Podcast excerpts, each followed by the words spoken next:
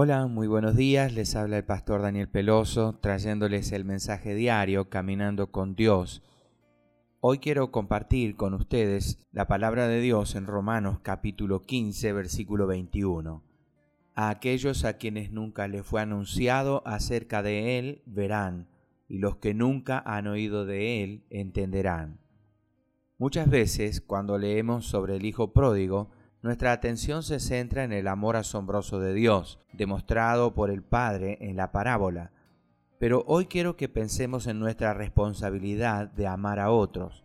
No importa lo difícil de la situación, Dios ha dado a los creyentes en Cristo la capacidad de responder con el mismo amor. En primer lugar, libere. A pesar de que tenía todo el derecho a rechazar la necia petición de su segundo hijo, el padre comprendió que el joven ya había abandonado su hogar en su corazón. Puede haber momentos en nuestras vidas cuando lo más amoroso que podemos hacer es también lo más difícil, dar un paso atrás y dejar que un ser querido siga su propio camino. Si usted se resiste y trata de controlar la situación, en realidad puede estar interfiriendo con el plan de Dios. Segundo, espere una vez que hayamos liberado, tenemos entonces que esperar con paciencia que el Señor haga su obra en la vida de esta persona.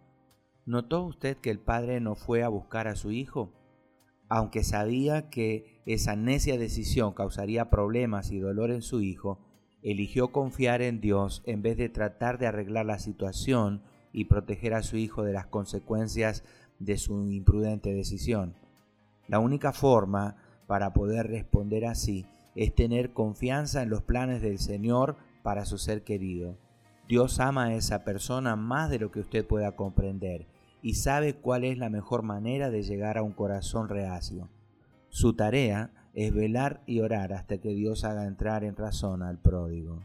Señor, ayúdame a ser instrumento de tu bondad, hallando formas de llegar a los corazones perdidos que se crucen en mi camino y hacerlos que puedan abrir su corazón a tu bondad y amor. En el nombre de Jesús. Amén, amén y amén.